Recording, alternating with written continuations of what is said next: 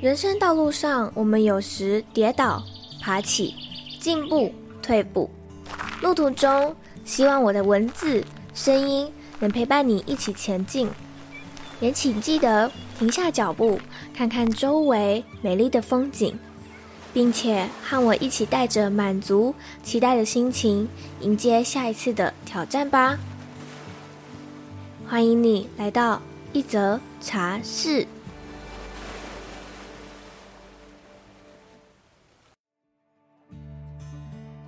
今天很荣幸能够邀请到左边茶水间的 Zoe 来到一则茶室。和以往的创业访谈不同，这次我想要访谈 Zoe 的是婚姻。如果你是追踪我一段时间的茶友，一定都知道这个议题一直困扰我很久了。面对长辈的催婚以及内心给自己的压力，不婚主义的我常常在这两者之间拉扯。而你知道吗？在结婚前的 Zoe 也是一位不婚主义者。那到底是什么原因让她决定和伴侣携手步入婚姻呢？以及一段关系该如何维持热度？如果伴侣和我的未来不一致，该怎么办呢？这些问题都将收录在今天精彩的内容里。而老样子，我还是要先为这一则故事下一段注解。婚姻不是牺牲自己成全他人，而是迎接另一半一同参与你的人生，增添更多火花与美好的回忆。准备好了吗？我们就先从最简单的伴侣是要相似好还是互补好开始说起吧。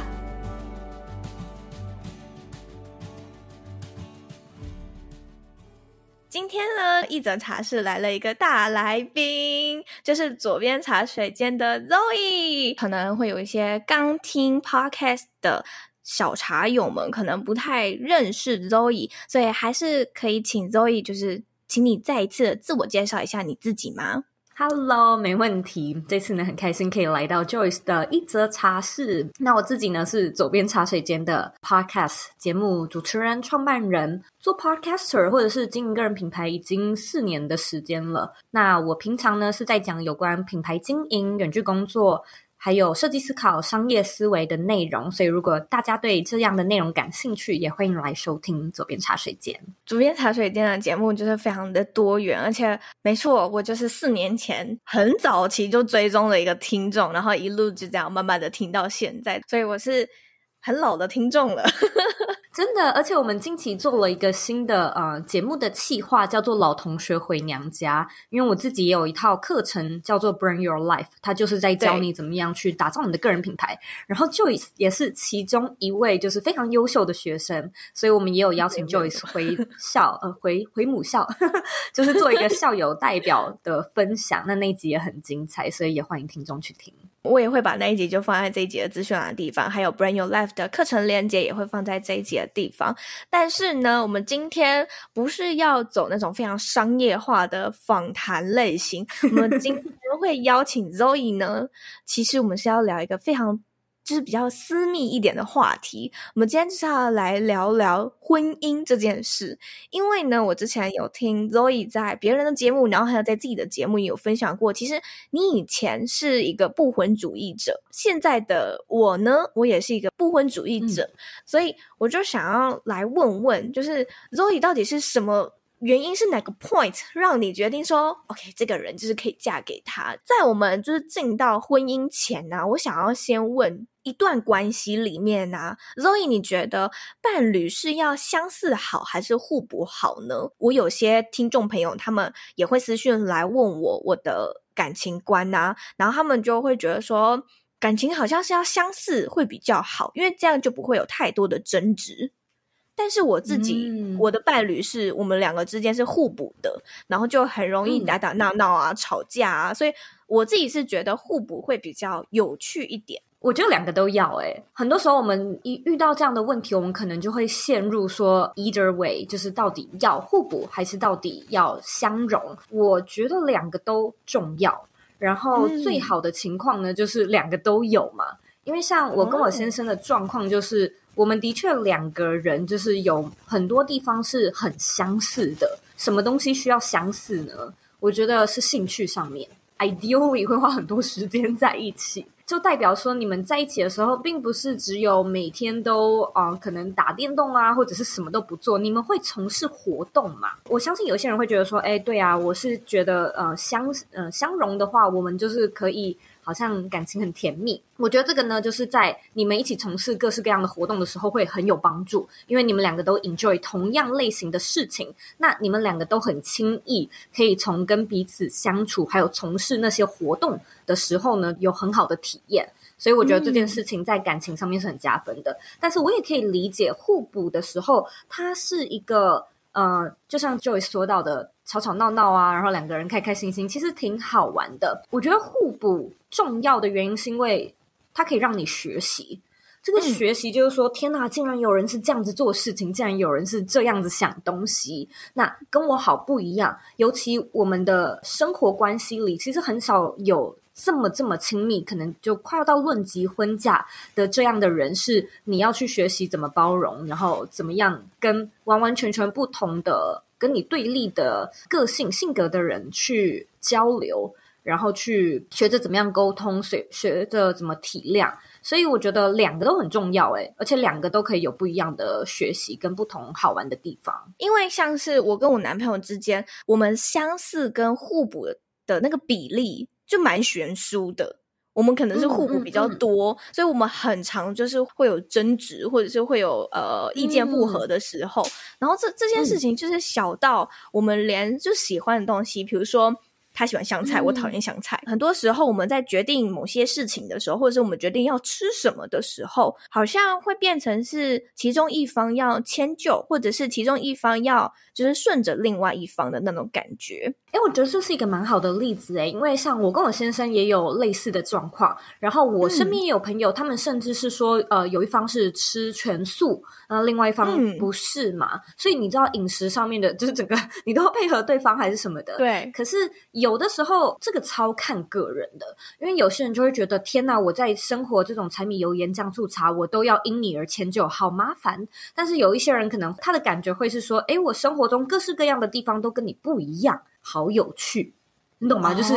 心态上面、心境上面是完完全全不同的，那就看你这一个人，他他是怎么样去看待，怎么样去面对。这个我可以跟 Zoe 分享一件事情，就是嗯、呃，我从去年开始慢慢的转吃素，就在今年的时候，有一有一天晚上，就我们两个又在讨论，就今天到底要吃什么。然后呢，我就问我男朋友，他就条列出了很多他觉得可以吃的东西，然后我都说不要不要不要不要不要。然后后面呢，我就补上一句，就说。我们都认识了快要八年了，以你对我的了解，你应该知道我现在此时此刻想吃什么吧？然后呢，他就骂了一声脏话，就说：“干，我认识你快 八年了，你今年才开始吃素，因为我现在对你的了解，你想吃牛排。”然后我听到这件事情的时候，我们就直接就是扭打，然后 在床上在扭打这样。其实这件事情呢，也也会牵扯到，就是因为人会改变嘛。所以对啊，啊他他认识我已经七年了，然后结果就就一个一个转念，我就开始吃素了。开始吃素，嗯，对。所以对他来说，这是一个非常大的转变。其实我一直都是一个认为，尽管我们住在同一个屋檐之下，我们都还是可以。保有自己不一样的 lifestyle 的人，我现在是早上九点半嘛，因为要录音，就是跟台湾的时间，所以我经常是很早起的。那我先生基本上是睡到十点十一点。呃，我的生活形态跟他的生活形态就差很多。那他当然也不会到超晚睡，可是他可能就会比我还晚睡一点。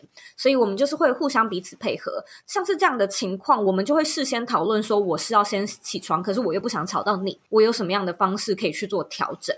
同样的，在生活上面，直接以吃饭来说好了，他有一些爱吃的东西，我不爱吃，所以我煮同一道菜。嗯例如，假设我是你，我不喜欢吃香菜，我就会挑掉；不然就是我就会在我的那一份不放。所以，oh. 呃，生活里面我就会觉得它没有到超困难。我们可以是同一道菜，没有错，只是里面的配料或者是。呃，用的一些香料啊、油啊不太一样，这样子。好，我们刚刚已经讲完了，就是到底是要互补好还是相似好。但是呢，我们接下来就是我们问题会越来越深，然后会越来越细。所 以 接下来就是要问问 Zoe，你自己在结婚前，你对于婚姻的定义或感觉是什么呢？嗯，诶，这个问题问得超好的，因为我就是一个。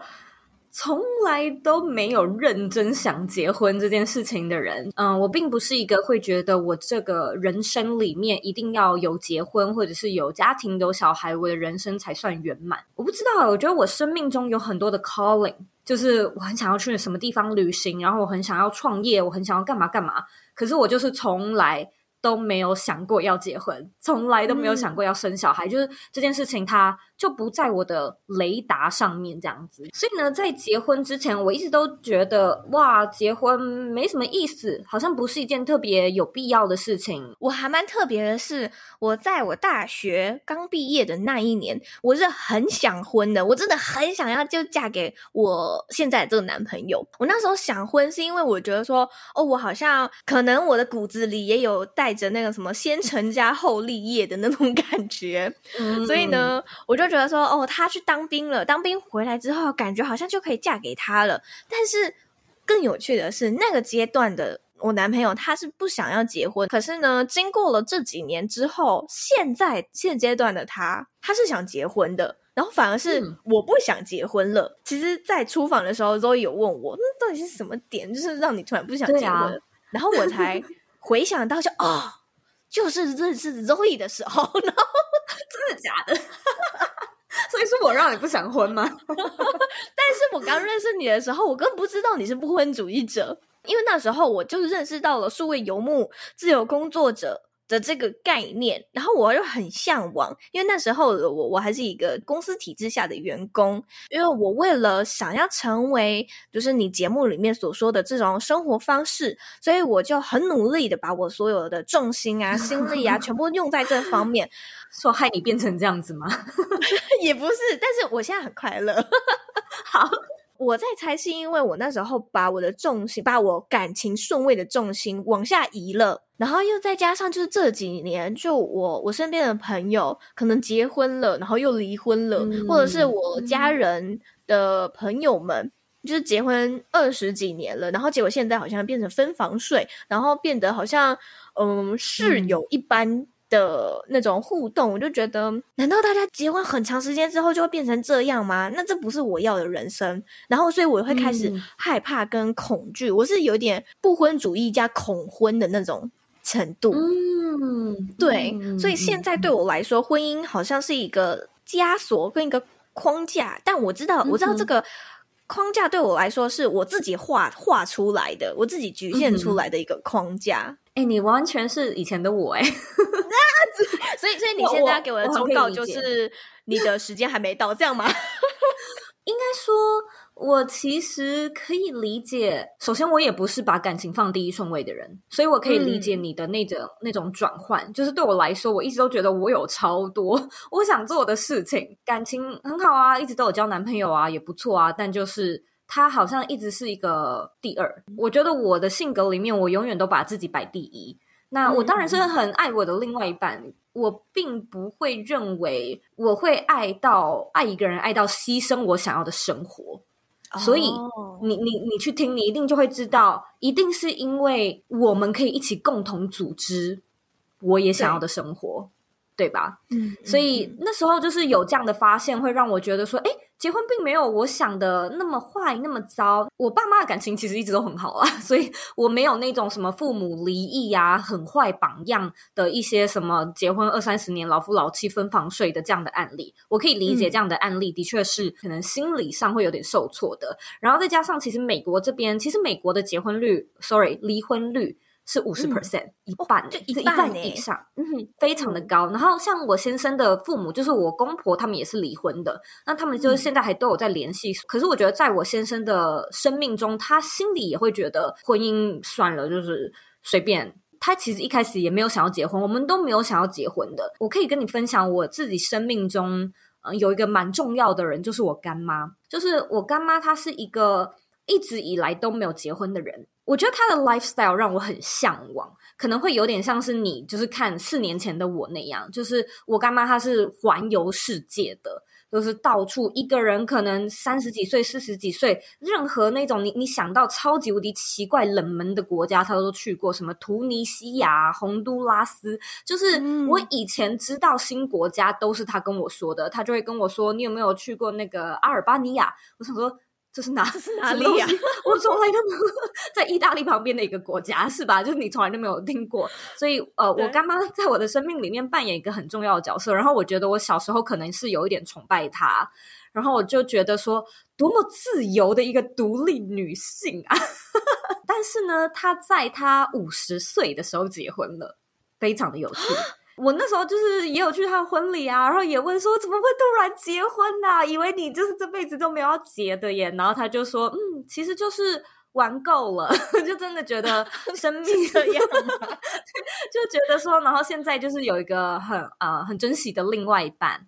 然后啊、呃，两个人就可以互相扶持，就是走到最后也不影响 lifestyle。我干妈跟她的另外一半，快快五六十岁的，就是妈妈那个年纪了嘛。嗯，我干妈还是超级无敌爱旅游的，但是她另外一半不爱，嗯、所以我干妈依然经常保有那种，就是自己在台湾或者如果没有疫情的话，就是在国外啪啪照的那种生活。那有的时候她的另外一半会一起，可是大部分的时候。嗯都不会，所以我那时候就看到我干妈这样的一个 lifestyle 的转变，我觉得也是一个启发。就是，诶，婚姻不是牺牲，婚姻并不会让你觉得，哦天哪，我从今以后就是所有的生活，我喜欢的东西都要因为这个人而去调整而改变，然后我才开始有一个不那么排斥，但也没有到想。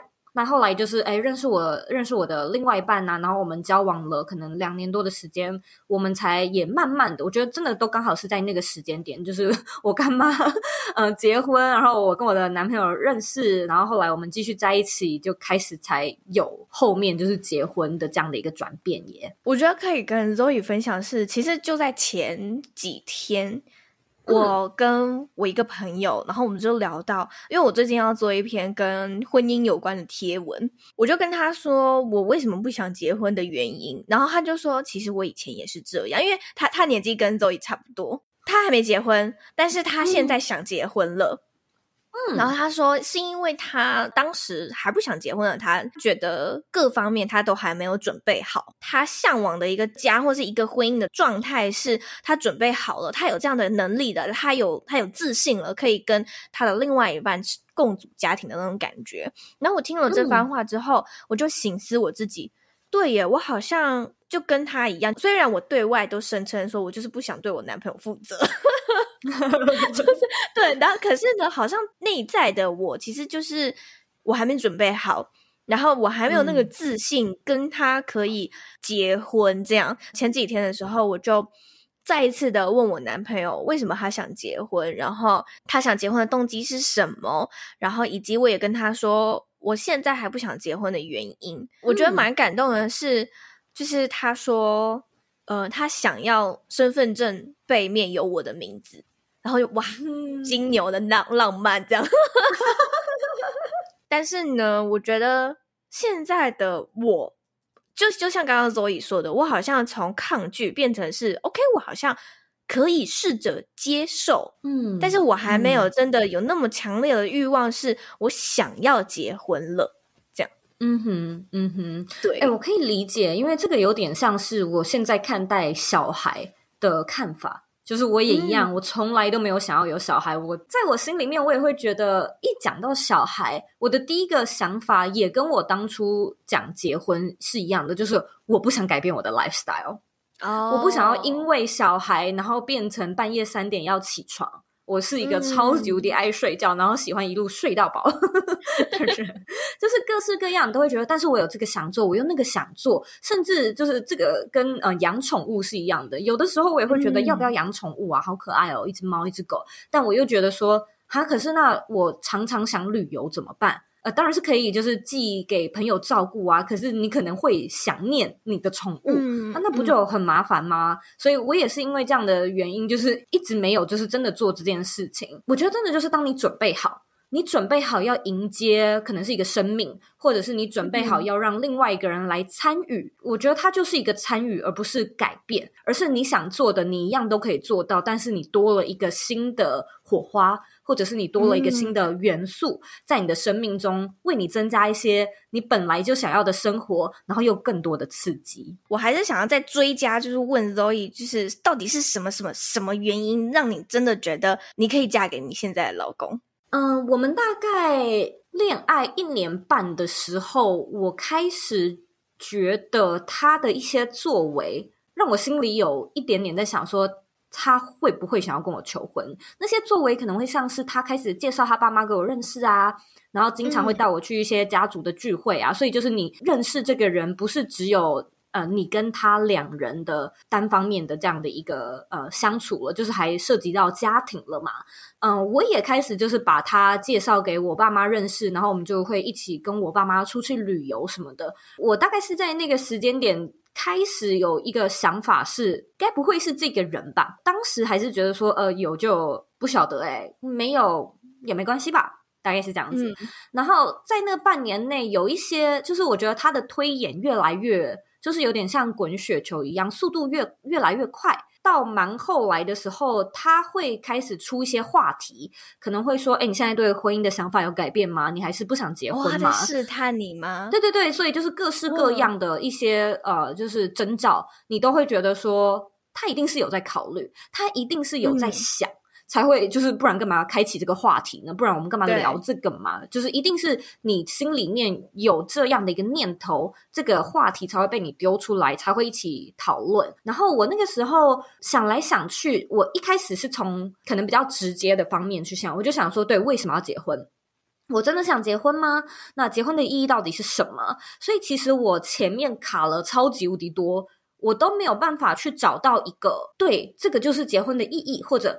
对，我就是要跟他结婚的一个可以说服我自己的方法或者是理由。嗯，我那时候就想说：天哪，我不知道结婚有什么意义诶，就是我不知道两个人为什么一定要就是走入婚姻？难道无法说服自己是不是我不应该结婚？那我那时候就想想想。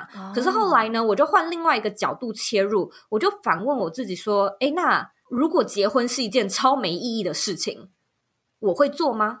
我想做吗？然后我那时候就突然间觉得说，哎、嗯，好像可以，哎，就是一个 你也太容易就说服你自己了吧？就我心里面就感觉说，对啊，我为什么一定要寻找一个理由，寻找一个意义，然后把它就是很隆重的，就是镶在这件事情上面？我后来想一想，就觉得对耶，我好像开始把婚姻想得太过谨慎。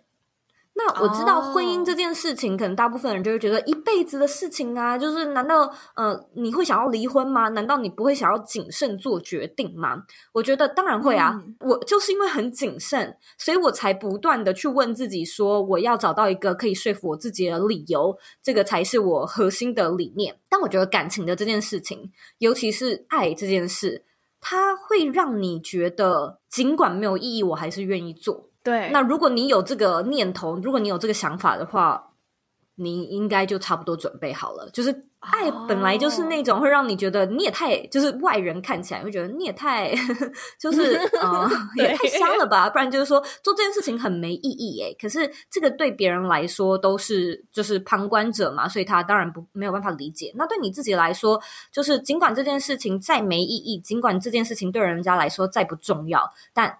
你还是愿意去做，还是想花时间做？那其实你就是可以做。在听你讲的时候啊，我突然想到是，好像是我刚跟我男朋友交往第一年的时候吧，我身边的人就问我说：“为什么是他？为什么你会喜欢他？你喜欢他哪里？”这样，然后我就我讲不出来耶，完全讲不出来。对，没错，我一开始的时候我也想说哈。我讲不出来，那我到底喜欢他哪里呀？但是呢，我后来就想到，为什么我一定要讲出来？就是我喜欢他哪里啊？我就是喜欢他，我就只是这么的单纯的喜欢他，就这样而已。嗯、所以，其实好像这件事情也可以套用在结婚这件事情。为什么是嫁给他？那就是他啊，没有为什么啊，就是因为因为是他，所以我愿意嫁给他。我觉得可能真的是这样子诶，因为在我自己的身上，就是。我一直都是一个很把我想做的事情都会 plan 好、计划好。就是都把我想做的事情排第一顺位的人，然后我这辈子就是交了几个男朋友，也都是嗯，我自己想要做什么，像我自己想要去环岛，想要去呃蓝屿打工度假，什么一两个月啊，或者自己出国旅行，我都是先计划好。然后有一点是那种，诶，我要去蓝屿打工度假两个月哦，你要来吗？意思是说你不来也没关系，我还是会去的意思。那一直以来蛮多这样的对象，他们都会很反弹。就是都会觉得、嗯、天哪，这种大事情你消失两三个月你不讨论，你为什么就是只是告知？我心里可能就会觉得嗯，嗯，但就是说你反对我还是会去做，所以我就觉得没有什么讨论的必要嘛。但是我先生是可以说是第一个让我不断去打破。我的计划的人，尤其我那时候在出访的时候，有跟 Joyce 提到，我是呃毕业之后，我有很多自己的人生规划，想要可能去澳洲打工度假啊，圆我过去学生时期的梦，然后想要就是在每个地方不同的旅行，可能旅居三个月，然后再换六个月，所以我行程什么都已经开始看了，先去泰国，然后再到越南，后来去柬埔寨，什么等等之类的都已经想了，结果就是因为大四下学期。的最后一个学期在纽约实习的时候认识我先生，后面的一切就全部都被打乱，杀出一个程咬金这样。对，所以我觉得很有趣的是，我原先也想说，我不要因为一个男的就打破了我自己的梦想跟计划。可是就是因为他的出现，嗯、你就会觉得跟他在一起我比较开心哎、欸，就是就是那些你你过去计划好的事情，你就会觉得嗯。之后再找时间来做好了 的感觉哦，哇哦，这真的就是典型的被爱冲昏头。对啊，所以也是因为这样子，我才发现说，可能这个人真的蛮不一样的。看到 Zoe 和她老公的相处，常常都觉得哇，被闪瞎了。而我会认识现在的男朋友，是有一次到龙山寺求红线的时候求来的，真的非常神奇。我前一个礼拜才去龙山寺求红线，结果下一个礼拜我就认识我男朋友了，然后我们就这样在一起了将近八年的时间。那为什么会想要特别的分享龙山寺呢？因为其实之前。Joyce 在 IG 上面分享了自己这一段求红线的经历之后，被一堆茶友们敲碗要我开一个龙山寺红线团，所以呢，我也即将的在九月份举办我的首次线下见面会啦。此次的见面会呢，是半天的行程，结合了导览台北龙山寺，大家一起求红线姻缘之外。下午呢，将会有一场调香精油的活动，而这次的活动老师是在九十二集我采访疗香寓所文森老师的文森老师，来和我们一起透过心灵原型牌卡，挖掘内在力量，找出自己的潜意识到底是谁，并且为此调制一瓶专属的精油。而这次的活动呢，原价是三千两百元。但是我帮大家取得了超级优惠的价格，只要一九八零。而此次的活动包含了早上的龙山寺导览，还有讲师费、材料费、场地费以及一盒茶叶组，是不是超级优惠的呢？如果说你和我一样已经有伴侣，或者是你已经结婚了，没有关系，龙山寺还是有其他的神明，我们是可以去参拜的。我们只要在月老那一段避开就好了。像是 Joyce 可能就会在旁边等待。如果你也想要参加这场活动的话，活动详情会在这一集的资讯栏地方，或是你也可以直接到 Instagram 上面寻找报名链接。经营 Podcast 渐渐的也快到了三年了，终于能够有机会可以看到你们，我真的很期待在九月份能够见到你。那我们就赶快回到今天精彩的下半段内容吧。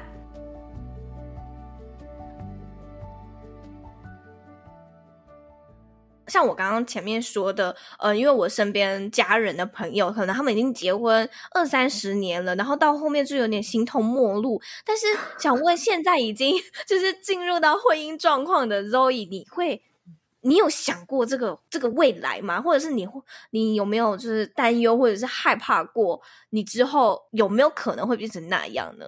就现阶段来说，就此时此刻，我跟我先生结婚四年嘛，所以我们还没有迈入七年之痒，嗯、就是我还不知道会发生什么事情。但我可以蛮笃定的说，我不太担心的原因，是因为我觉得我们两个的性格一直都是一个很很会找乐子的性格，婚姻。走到像坟墓，形同陌路，我觉得一定是在前期有一些该沟通的东西没有沟通，然后累积，oh. 就是你会走到那一步啊，它不会是一件事。它一定是各式各样的累积，嗯、让你们可能感情稍微有点变质，然后在发现有变质的时候，没有立即处理，才会就是慢慢的倒下。嗯、因为我觉得坟墓它就是慢慢的被建立起来的，不是一天快速的事情。呃，因为我的个性跟他的个性都是那种，就是我们有什么样的事情都可以好好讲啊，就是没有什么事情不能好好讲的。有事情我们就解决就处理嘛，想办法啊，或者是协调。因此我不太担心，然后再加上我一直以来都有很多我自己的计划。那我是一个会会呃定期跟另外一半分享我的计划的人，我可能就会讲说，嗯、五年之后我想要做什么，我想要达成什么，无论是事业上或者是生活上，我可能就会讲说。呃，哎，我其实还蛮想要盖一间我自己的房子，然后我可能就会问他，你你会感兴趣吗？因为你完全不知道，可是这又是你想做的事情。那对方可能会说，呃，一点点，哎，没有很想，你就会知道说，OK，那这个东西我们两个之间要怎么样协调？那有什么样的事情是吸引你的？他可能就会说，嗯、呃，有一个很大的土地，然后农场蛮吸引我的，那我们就会开始分配。我觉得应该是当你还是有一个你自己想要完成的事情的时候。呃，你一定会想要得到对方的支持。如果说对方是一个理智而且成熟的人，尽管他知道他自己好像没有什么兴趣，就是他好像也没有超想要盖房子什么的，他还是会觉得说，但是你想做，就是我的另外一半想做，所以我可以支持他，不然就是我可以在情感上面陪伴他。因此，他也有他自己想要的事情。就是五年之后呢，他可能就是想要做这个，想要做那个。那并不是每一件我都超感兴趣的。可是我就会想说，哎，那当你在做这件事情的时候，我可以去做另外一件事情。那虽然我们就是不是在做同一件事情，可是我们时间上面呢，刚好都在同一个房间里面啊，或者是同一个仓库里。你在那边做什么，然后我在那边就是学木工，anyway 都可以。我个人认为，婚姻坟墓这件事情超级无敌可以避免的。我的想法。嗯，你刚刚提到的那件事情，让我想到最近，就我刚跟我男朋友聚焦了一下我们的未来。就是我一直的目标，就是我要买一台呃 van，然后我把它全部里面都挖空，然后我要自己盖了，自己改装，然后之后我就是住在上面，然后环游世界这样。有一天，我妈就跟我说：“你有问过你男朋友真的想要做这件事吗？还是只是你的一厢情愿？”嗯、然后我就。嗯对耶，我没有问过，因为之前我在讲的时候，我男朋友都说好啊，可以啊，OK 啊。我就想说，哎，我好像没有认真的问过他，所以我那一天我就把他抓来，然后我们就促膝长谈这件事情。嗯、然后我就问他说：“你真的想要跟我一起过 van life 吗？”然后他就说他没有办法，就是开出去之后再也不回来。他认为的 van life 是我们开出去五天，然后再回来我们家，然后再休息一阵子，然后我们再开出去这样。然后就哈哇，跟我想象中的完全天差地别。然后就想，OK，好，那这样的话，那我要改变一下我自己的方向咯，我要改变一下我的目标，所以我就改成是。呃，因为我也我也一直希望，就是我可以到很多的国家去玩，但是呢，我我玩的方式是这种跳岛式的，比如说我就到欧洲，然后就把欧洲那边全部都征服之后，再玩回来，或者是玩亚洲之类的。但是他的观念是，我们到那个地方玩五天，再回来，再到那地方再玩五天，再玩。然后我就说，哇哦，你这玩法。机票超贵，就是对啊，对。然后他就说，可是可是他没有办法在一个地方待超过五天，他有很多的 担心、焦虑、顾虑。他可能觉得说，他没有办法在一个陌生的环境，他会处于一个非常紧张的状态。然后我就想，好，那我们有什么样的方式可以让这件事情，就是我们各退一步，然后满足我们最低的那个底线呢？我们就想到了一个方法，就是我们先从近的国家开始，然后先尝试一个月，我们就住在那边一个月。那 OK 的话，嗯、我们再再到下一个国家，就是再拉长一点点的时间，就循序渐进的，可能从五天变成七天，然后 maybe 变成十天这样子。对对，这件事情让我知道说，哦，我们要定期的去跟自己的伴侣聚焦我们两个的未来。而不是好像一个人就是一直在那边、嗯啊啊、呃规划计划，然后结果另外一方可能就是他跟你想的是完全不一样的。嗯、那这样的话，你们只会越走越远。而且我在这边也想要提醒一下，我觉得很多其实男性、女性都一样，就是有刚才 Joyce 提到的那个一厢情愿。嗯、呃，可能你自己哇，就是好有野心哦，讲了一大堆你什么未来十年计划。呃，你看对方都哎好啊，可以呀、啊，什么什么的，然后你也就误以为哦，那那你同意啊，那我们就一起做。可是很多时候，对方的同意并不是因为他享受或喜欢这件事情，很多时候对方的同意是因为他爱你，嗯、所以他看到你开心。嗯那那他也很开心，可是你问他自己想不想要，就是到处去旅行，他其实可能不想，所以我们应该要去理解，究竟他说好是因为他爱你，还是他自己其实也蛮想的。问题就会出在当对方只是因为爱你，所以也不能说逞强，可是就是顺着你一顺的时候呢，你如果觉得对方嗯、呃、什么事情都说好，你可能就会开始比较理所当然一点，那我觉得争执就会从这边开始。嗯那想要再问一下 Zoe，就是我刚刚突然想到的问题是，我们的伴侣都是我们感情很要好，然后就是那种类似无话不谈的那一种。但是呢，我想问你，结婚之后，你有没有那种很强烈的感觉，就是哦，我现在身份转换了，甚至现在身份不一样了？还好诶，我觉得还好的原因是因为我们有同居。所以我们大概同居了半年啦，oh. 才才结婚的。所以就是你是说日常上面嘛，就是身份上还好，但有一个地方有，那个就是所谓的说走就走的那种身份。就我一直、嗯、直到现在，我都还是一个，哎，我今天 不是今天，就是我接下来很想要去尼泊尔，哎，一次去个一个月。就我跟 Joyce 很像，就是这一种，有的时候就突如其来，然后就想要去做，然后可能我的另外一半就会说。但但我有工作诶，你是都没有想到，就是我也要工作吗？嗯、我的工作没有办法像你，虽然可以是是可以在家，可是很多时候是没有办法像你一样，就是完完全全百分之百地点自由的。那你怎么没有考虑到我？就说老实话，我在心里面就会觉得，要是我单身的话，我就可以去了，就是我都不用经过任何人的同意，是吧？真的就是说走就走，然后任何的 plan 就是也都依照自己的方式啊，很方便。其实我觉得那种感觉应该是过去很多事情很方便，嗯、那现在哎、嗯，突然之间你要考量的一个元素条件变多了。我真的在婚姻上面觉得一加一是大于二的。很多事情对啊，我一个人就是超级无敌快速，而且我又是一个做决定很快的人。但多了这个人之后，当然我呃做事的速度会变得比较慢一点，沟通也比较花时间。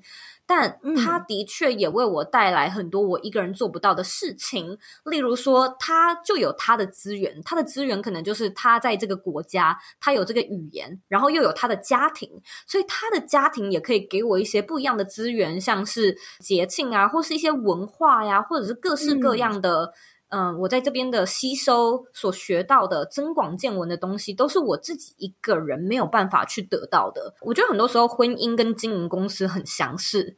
嗯，像近几年真的是很流行一人公司，我也觉得一人公司蛮好的。但到了某一个阶段，尤其你又希望这个公司，就是你有一些很大的愿景，你想要达成的事情，就是呃，开始是你一个人做不了的，那它就会有点像是你开始进入团队的思维。这个跟婚姻也是一样的，就是也要花时间沟通，也要花时间好好的经营。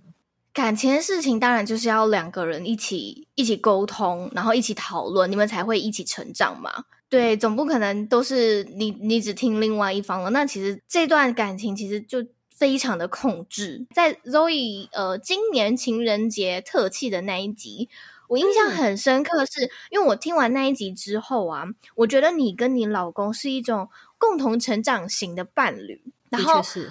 我听了那一集之后，我觉得哇，就是竟然有一段关系可以是一起共同成长的，这个关系很棒。所以我也想要问问 Zoe，是你觉得一段关系双方要如何像你们一样，就是一起成长呢？是有什么 tips 或者是哪些方法吗？我觉得说到这个，真的是很多人可能都很困扰的问题，像是我也经常会收到我的听众说：“哎、嗯，我近期就是想要做个人品牌，我有自己很多我人生上的规划，尤其蛮多是女性的，就是可能开始做一些自我成长，嗯、可是另外一半不想，就另外一半没有感觉，然后你自己开始想要就是成立艺人公司啊，或者是自己开始斜杠，但是对方可能还呃很习惯，或者是在自己的舒适圈里面做，嗯，你认为你想要改变的那种朝九晚五，所以你就发现你们之间开始有落差嘛。”嗯、呃，我一直都觉得共同成长，它有一个前提是目标要一致。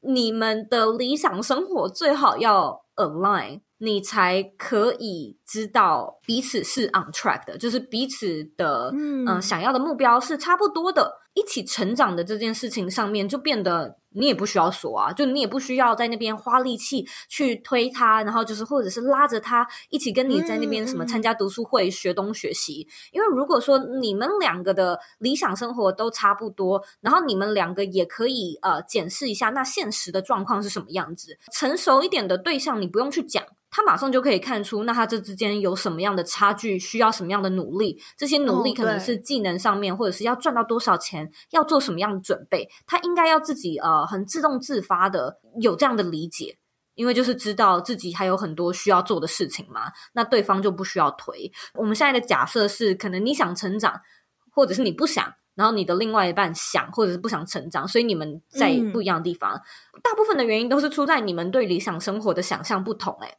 一个人他如果很安逸，如果他就是对现在的生活觉得哦没有什么要调整的地方，代表他某方面来说是相对满意的，或者是他没有什么危机感，我们就可以去确定说，那这个人的理想生活他可能。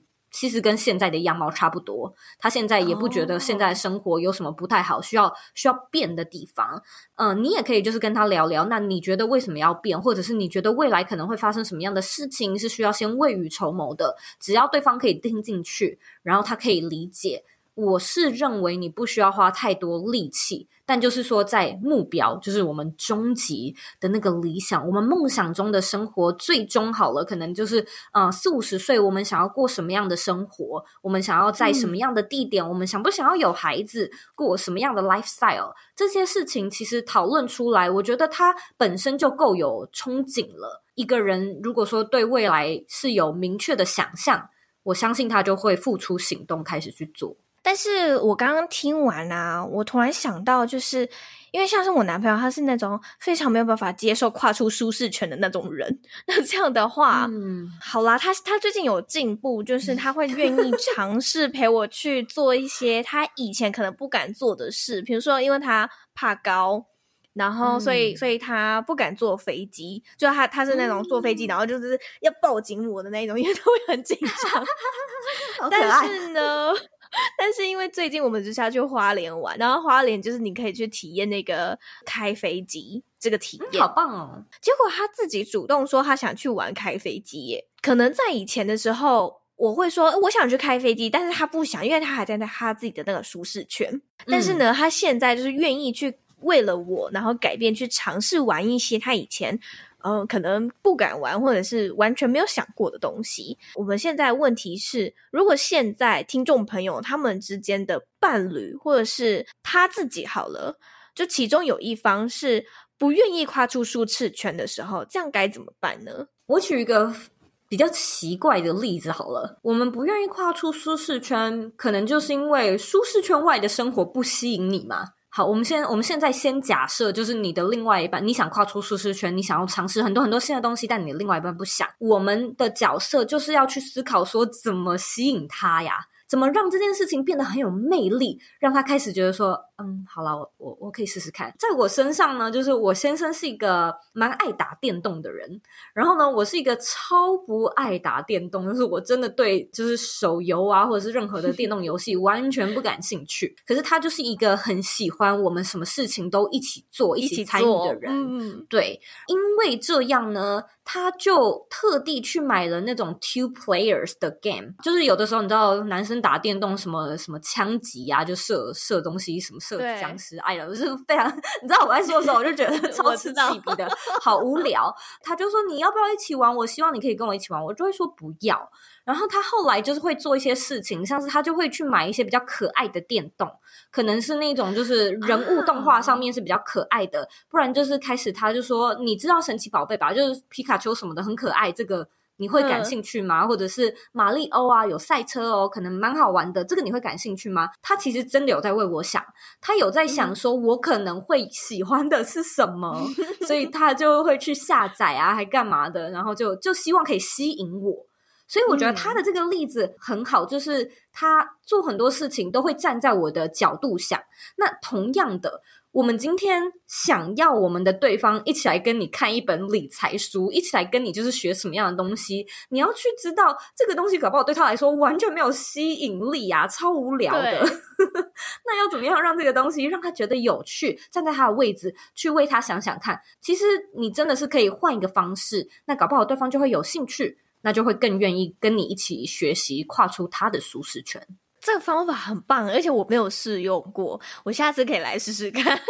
真的可以试试看。除了就是找到彼此之间的共鸣感，然后有兴趣的，那还想要问问 Zoe，就是有什么样的方式可以维持一段关系的热度呢？因为像是热恋期，可能三个月就过了啊。那如果像我跟我男朋友，就是 我们已经在一起八年了，那我们已经就是老夫老妻，就是我们都能预判，就是你下一个动作，或者是预判你下一句话要说什么了。那这时候我们要怎么维持，就是彼此之间的那个情趣呢？我觉得这个应该问 Joyce，你是更加厉害的，因为其实你跟你 你另外一半就是在一起的时间更长嘛。我其实一直以来都是一个会想很多，可以说是花招嘛，就是。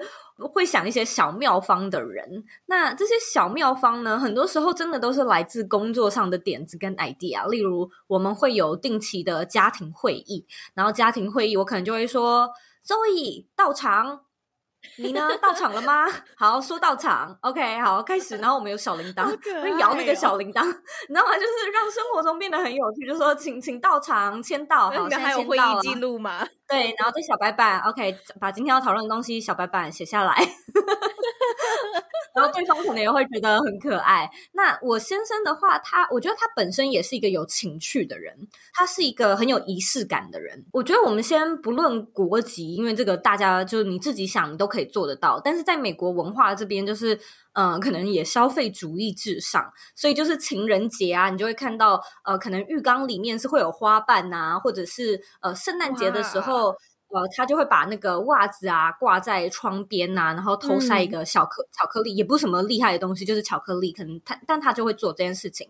不然就是情人节的时候，你早上起床桌上会有花，就是这种小巧思，是你自己享受。其实挺无聊的，但是心情蛮好的。那这些东西，我觉得它累积起来，你你生活中就会有情趣。很多时候，其实我们就是会觉得工作都忙死了，我哪有时间来规划什么什么约会餐厅啊，还干嘛的？但我们那么努力工作，不就是为了好好生活、好好吃饭吗？其实很多时候在生活中，的确你是直接可以透过就花个五秒。到五分钟的事情，去把这件事情就是稍微做一下，你就会发现你的生活会变得真的有情趣很多。要怎么样维持热度？其实就是慢慢的一天，就是一点点事情，你就会发现它真的。呃，有差。例如说呢，我我如果做早餐，我就会帮他做一份嘛。那今天如果心情好啊，还干嘛的，我可能就会就是，如果早餐是燕麦好了，我可能就会在上面撒东西啊，或者是摆什么葡萄干啊，然后我可能就会故意摆成一个爱心的形状，也不是每天摆，就偶尔想到就会稍微做一下这样的事情，嗯、它真的能够增加热度，然后它不花你。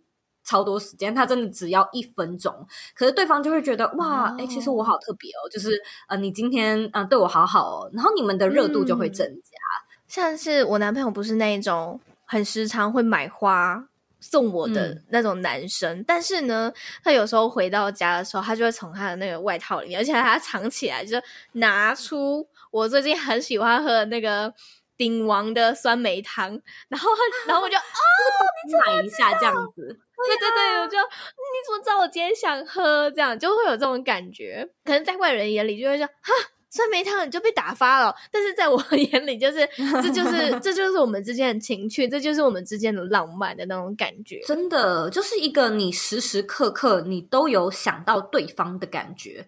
因为我真的知道，就是在婚姻一段时间，嗯、然后甚至你还有孩子的话，那你真的花超级无敌多心力去处理生活上的杂事。在生活中培养情趣，它是一个习惯，它不是一件需要特别花时间来做的事情。我当然觉得花时间来做有。有加分，例如说，你一个月可能真的是可以有一个比较正式的一天，尽管已经是老夫老妻了，我们就是每一个月的几号好了，我们都是呃约会日，然后这个约会日呢，我们可以像是刚认识彼此的时候，就是盛装打扮啊。我知道，就老夫老妻到现在也都不会化妆了嘛，哦、可是可能真的是有一天你是可以，就是每一个月一次，哎，打扮一下，穿个高跟鞋，化个妆，上个口红，你们可以去约会，就是。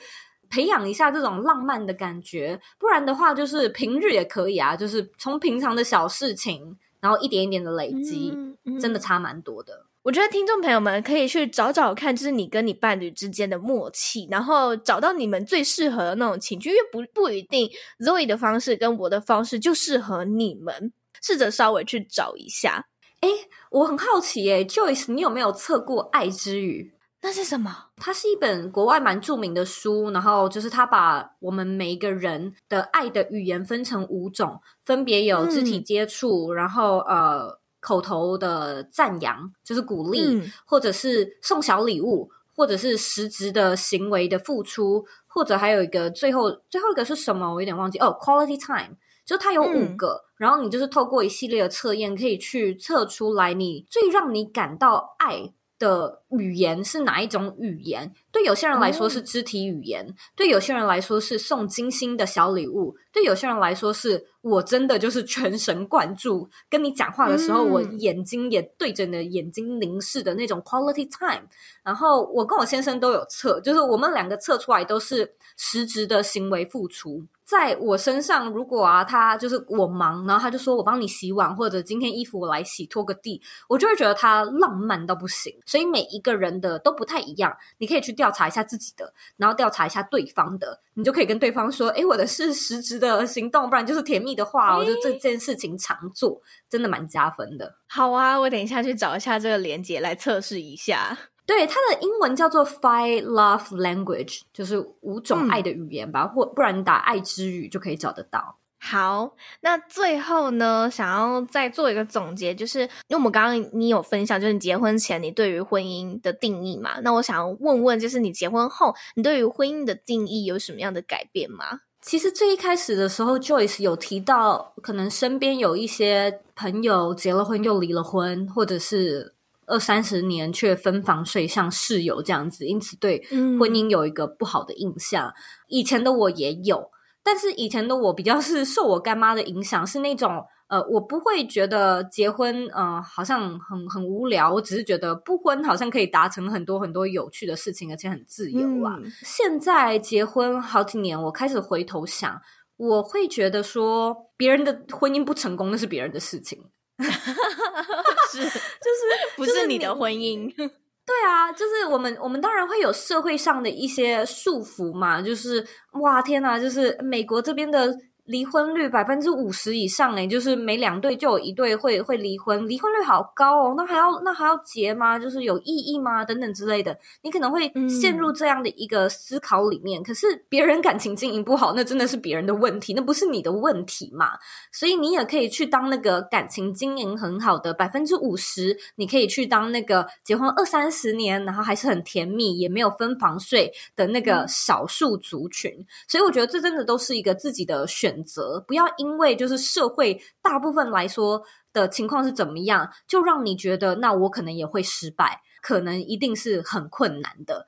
他一定有他困难的地方，所以失败的人才多。我是这样想，没错。但这并不代表你不能够去成为那个很少数或者是很独特的人。我觉得只要你想，嗯、你而且你你用心经营，一定是有机会可以去达到那个更不一样的，就是少数的。但是更特别的一群人。听完 Zoe 刚刚的想法，就是我从我从 OK 好，我想试试看，然后我再增加了一点点，就是一点点，okay, 我好像可以试试看了。对，但你刚才也有提到一个是自信嘛？嗯、呃，我真的觉得，就是你要踏入婚姻之前，嗯、或许真的你要先有一个蛮确定的自信。那个自信就是，我现在可以承担我自己的情绪之外，我也可以对对方的生命跟生活负责。不是说超级无敌就是重担的那种感觉，而是我准备好了。我不知道我会面对到什么样的事情，可是我。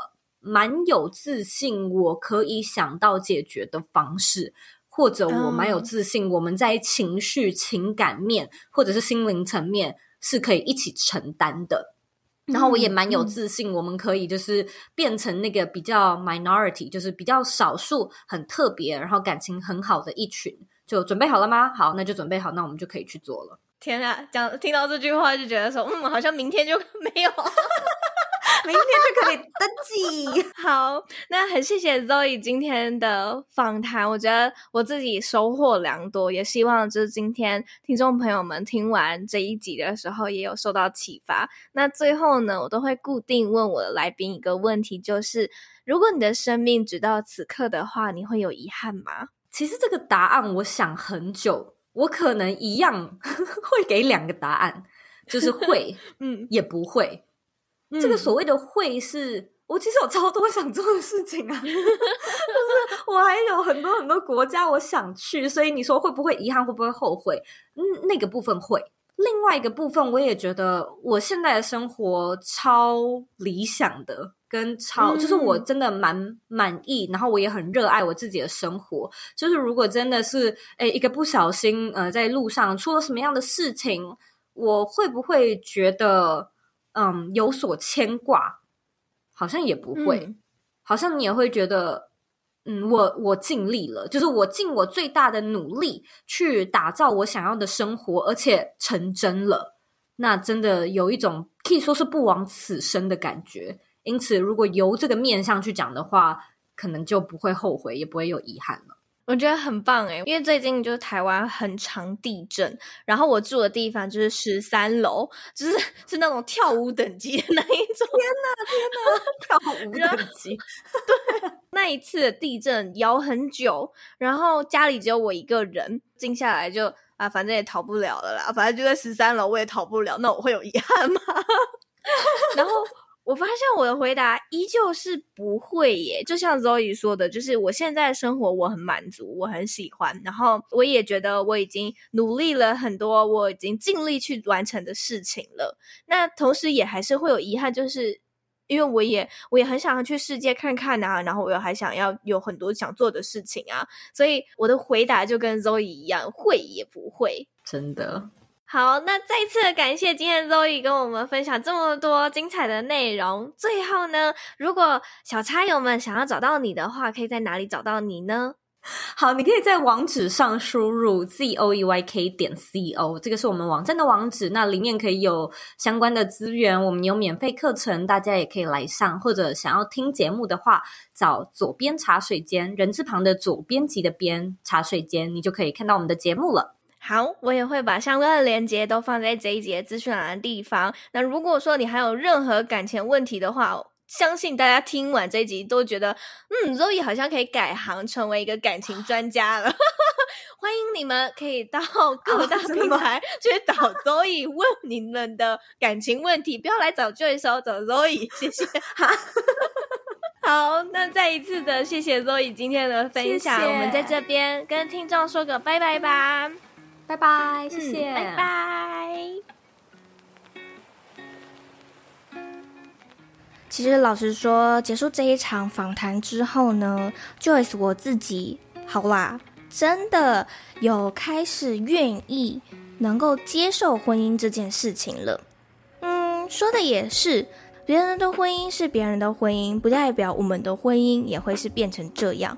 那如果说我自己能够成为那个百分之五十不一样的婚姻，那是不是很棒呢？在听完 Zoe 的分享，还有之前我和朋友聊完天之后，我自己真的觉得，嗯，其实我是想婚的，但是因为我给我自己的框架实在是太多了，以及我自己对婚姻还没有太多的自信。但我相信，当我真的准备好，愿意能够与自己的伴侣携手步入婚姻的时候，那时候的我一定是加倍的幸福快乐吧。我自己都能够想象我自己在婚礼当天的样子了。其实偷偷说，我其实早就已经筹备好我自己的婚礼要怎么玩，穿什么衣服，在哪里举办了。那个画面在我的脑海里面，将近应该已经有两年的时间了。只是因为太多种种的原因，让我却步，不敢和我的另外一半踏入婚姻的殿堂。